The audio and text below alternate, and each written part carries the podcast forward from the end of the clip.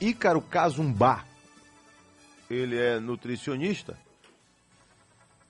Ela tá voltando aí? Ícaro, né? Ícaro Cazumbá, nutricionista e professor da Unijorge, vai falar de doenças, né? Só que doenças de contaminação por conta de alimentos. Cuidado, abra seu olho.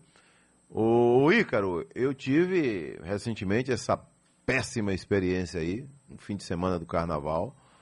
Né? Tive uma infecção intestinal que me tirou do trabalho até a quarta-feira né? de cinzas, meu amigo. Não é fácil, não. É dureza, viu?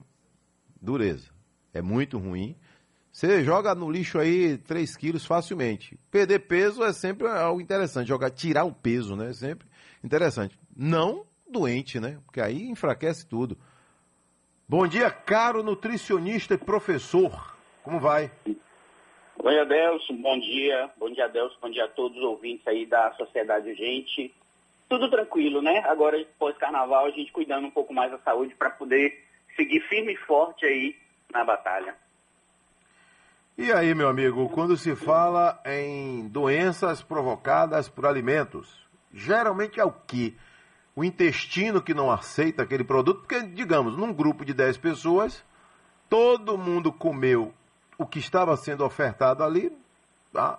a salada, a carne, a galinha cozida, mas de repente só duas pessoas tiveram reação, três pessoas, ou de repente todo mundo.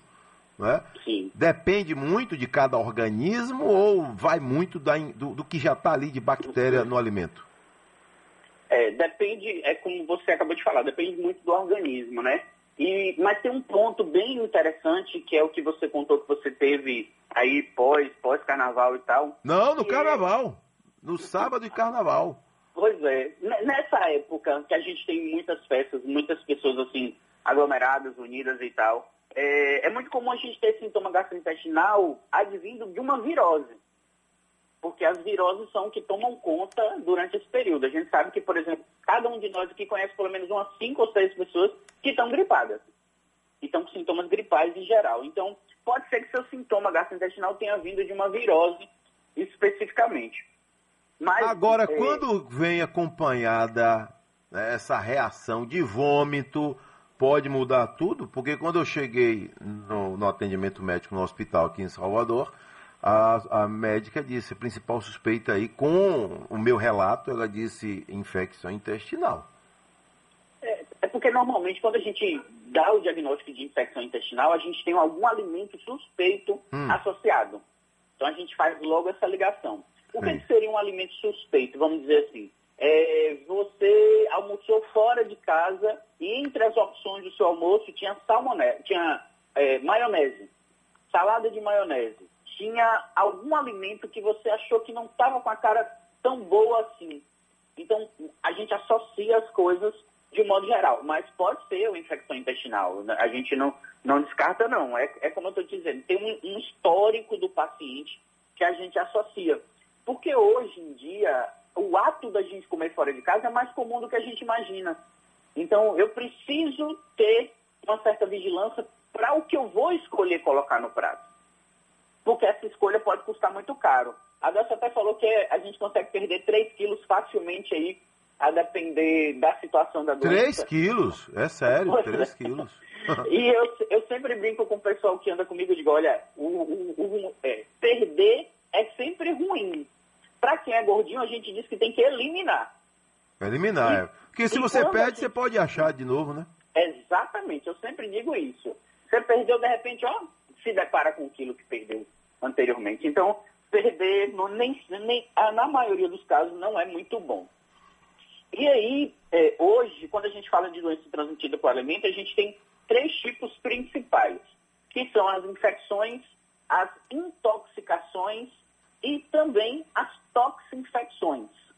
São nomes assim complicados, mas traduzindo em miúdos, quando eu falo de infecção intestinal, que acho que é algo que todo mundo comenta, todo mundo fala que pode já ter tido alguma vez na vida, é, eu estou falando de um microorganismo, de algum tipo de indivíduo, vamos dizer assim, causando aquele problema. E hoje, o principal agente causador que a gente tem é a famosa salmonela. quando a gente fala de infecção intestinal, ela vai na frente, né? Sobre essas questões especificamente. E tem um mito que é muito interessante da salmonela, que é que todo mundo diz assim, ah, a pessoa tem problema com salmonela, foi o ovo. O pobre do ovo é o condenado em todos os casos. E nem sempre. Hoje, a principal causa de salmonelose, né, que são problemas causados por salmonela, é a falta de higiene. Falando no popular, são aquelas pessoas que vão no banheiro, passam fax. Hoje, a depender do ouvinte, nem lembra mais o que é fax. Mas foi no banheiro, passou o fax e não fez a higienização adequada das mãos. E aí ele traz a salmonela que vivia no intestino grosso dele para o alimento e aí ocorre essa contaminação. Aí vai culpar alguém, né? Vai culpar a cozinheira, vai, vai culpar o hotel que está hospedado, vai culpar alguém, né?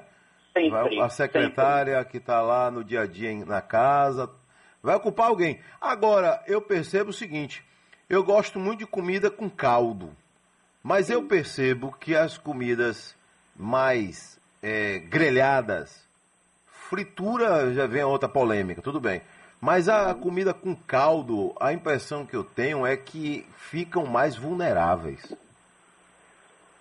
Adelso, é, é, eu não digo nem que é vulnerável, porque, por exemplo, um do, uma das questões que a gente tem quando a gente fala do alimento grelhado é que eu tenho que conseguir que a temperatura chegue adequadamente no interior do alimento.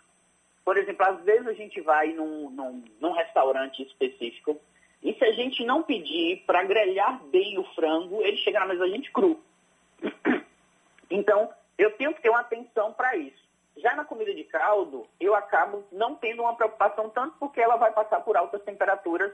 Beleza. Agora, o problema da comida de caldo, que eu acho que dá essa impressão para você, é que ela rende mais. Então, as hum. pessoas guardam por mais tempo, preparam com antecedência. Então, isso são questões que podem deixar mais suscetível ela suscetível para ter esse tipo de problema. E a gente ainda tem alimentos que são preparados que são carro-chefe para essas questões, tipo frango cozido. Frango é um alimento que ele tem uma microflora microbiana muito grande. Quem, quem cozinha sabe. Você pegou o frango, cortou, por um acaso você esqueceu em cima da mesa, que não façam isso. Pelo amor de Deus, não deixem em cima da mesa. Esqueceu em cima da mesa, daqui uma hora, duas horas, ele está com uma aparência já não muito boa, um cheiro não muito bom, então, por isso que dá essa impressão de que o então, alimento... Então, tirou, tem que preparar logo o frango, né? É. E esqueça esse negócio de congela, descongela, congela, descongela, porque isso só piora nossa situação enquanto consumidores de um, de um modo geral, né? Agora, o peixe é muito citado também, né? Eu escuto muito falar que, olha, uma infecção é, intestinal causada por peixe é, é morte ou o cara vai sofrer muito. Porque o peixe tá, é, sempre é citado. É, o peixe ele segue a mesma característica do frango, né? Ele tem uma microflora microbiana, ele, ou seja, ele tem, no, no termo popular, ele tem muitas bactérias que vivem junto com ele. Então, é comum até você ir comprar peixe e você já sentir um cheiro estranho. Eu sempre digo, pessoal, peixe não fede, peixe tem cheiro de maresia. Hum. Quando o peixe não está cheirando bem, é que ele não está bom. E para ele não cheirar bem, é coisa rápida. A gente sabe que peixe, em duas horas, na temperatura ambiente, ele já não está com um aspecto muito bom também, ele começa a inchar. O olho começa a ficar fundo. E são características que a gente observa que o peixe já não está novo. Você chega lá para o vendedor e pergunta, esse peixe é de hoje? Aí diz assim, de hoje que ele está aí, ó. E aí você vai levando, né? mas tem que ter muito cuidado. Então ele tem que estar gente... acompanhado, tem que estar dentro do gelo o tempo todo, né? É, ele tem que ser refrigerado ou congelado, que são as melhores formas, ou você comprar de alguém que você confie, que saiba que pescou rápido. Por exemplo, quem mora na Cidade Baixa. Na Cidade Baixa você tem um porto perto, que você pode ir de manhã cedo e comprar na mão do pescador assim que ele chega. Por isso muita gente que tem essa prática, né? Eu Verdade. já fui muito ali em plataforma comprar sardinha. Eu queria fazer uma sardinha tipo aquela enlatada e eu queria sardinha nova. Então, fui em plataforma, comprei na mão do pescador quando ele estava chegando do mar. Que, para quem não sabe, a maior parte dos pescadores gostam de pescar à noite ou perto do dia amanhecer. E aí você garante uma qualidade melhor. Mas, do contrário, é congelado ou refrigerado. E mesmo na refrigeração é questão de horas. Peixe é um alimento que ele não. Peixe e frango não nasceram para ficar na refrigeração. Eles têm que ir para o congelamento ou você utiliza ele logo de um modo geral. Verdade. Agora, Ícaro, por que, que a maionese é tão citada também, né? Maionese infecção intestinal, quando detecta que foi a maionese, também é barra pesada, viu? É, o sujeito se, se vê na cova. É, principalmente quando a gente fala de idoso, né? Pessoas que têm uma certa vulnerabilidade é, fisiológica, a gente tem que ter um certo cuidado. Mas a maionese, eu ainda digo para. Eu também é algo que eu comento sempre com o pessoal. A pobre da maionese é crucificada. E a culpa não é dela. Ela não é a culpada da história. Há alguns anos atrás, se fazia maionese caseira. Então se utilizava ovo cru para preparar a maionese. Então, a possibilidade de contaminação com salmonela era grande. Então, a gente veio com ranço de antigamente para a coitada da maionese. Só que hoje, qual é o problema da maionese e de todos os alimentos que são excessivamente manipulados? É esse fato da manipulação. É o que eu falei anteriormente da questão da salmonela. O problema hoje é que as pessoas estão diminuindo os atos de higiene. Né? Eu, acho, eu, eu pensei que com a pandemia, que foi fortalecida essas questões, é, eu espero que permaneçam muitas delas, melhore os hábitos higiênicos. Mas a maionese, o problema dela é esse. É porque a gente tem que cortar legume por legume, a gente tem que preparar previamente e depois de pronta, ela não sofre nenhum tipo de aquecimento. Um detalhe que é interessante é, nenhum tipo de processo que envolva o frio mata micro-organismo não mata. Deixa ele em período de latência. Ele vai dormir. Quando tirar da refrigeração, ele acorda novamente. Só o calor é que faz o processo de eliminação do microorganismo. Então a maionese ela não sofre mais aquecimento. A gente vai botar na geladeira e esperar o consumo quando não fica a temperatura ambiente. Aí eu fico para morrer com essa questão também. Agora, então, a carne salgada, ela maquia um, uma bactéria ou o sal por si só já faz com que a carne fique mais confiável e não tenha problema. Eu, eu cito isso porque é, usando a feijoada como, como exemplo, não é? A feijoada Sim. que acaba sendo também é, é, um produto que tem que, que é, exige uma uma, uma observação muito grande, um cuidado muito grande, né, com o manuseio. Só que você usa muita carne salgada. Eu tenho a impressão que a carne salgada é mais difícil de estragar. Pronto, sua impressão está super certa. É, porque o microorganismo ele precisa de água. Hum. Ele gosta de água. E aí ele observe que alimentos que são líquidos ou que tenham mais água, eles são a tendência maior a degradar. Exemplo do peixe que a gente acabou de falar peixe chega é molhado, vamos dizer assim, não é porque ele vivia na água, né? Mas a carne em si dele é mais úmida, vamos é, usar esse termo em, em, nesse caso. E aí o que, que acontece? Eu, quando eu aplico sal, o sal é o que a gente chama na, na, nos estudos de agente osmótico. Ele vai sugar água e segurar para ele. E aí, quando eu retiro a água da carne, eu meio que tiro a possibilidade das bactérias se desenvolverem ali. Ele não, eles, elas não vão ter água para fazer o processo de degradação. Por isso que a carne realmente dura mais tempo quando ela está salgada.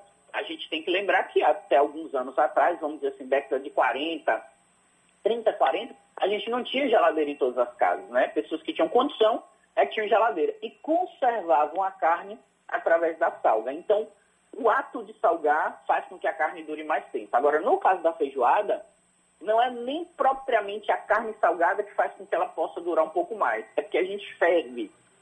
Baiano tem uma característica de comer comida quente. A gente não gosta de comida fria. Então, por a gente ferver ela, eu acabo fazendo com que ela dure mais tempo nesse processo. Agora, cuidado com o povo que é preguiçoso, que não quer esperar ferver, está morrendo de fome e dá uma mornada na feijoada. Que aí não, aí é o pior que você pode fazer. Porque você dá um aquecido, o microorganismo acorda e ele vai fazer a festa lá dentro do seu, da, da sua feijoada de modo geral. E feijoada é algo que a gente manipula muito, né? Todo mundo abre, todo mundo conversa em cima, todo mundo mexe, então tem que ter uma certa atenção com ela por conta dessas questões também. Ícaro Cazumbá, nutricionista e professor, um abraço, obrigado pela sua participação aqui no nosso Sociedade Gente.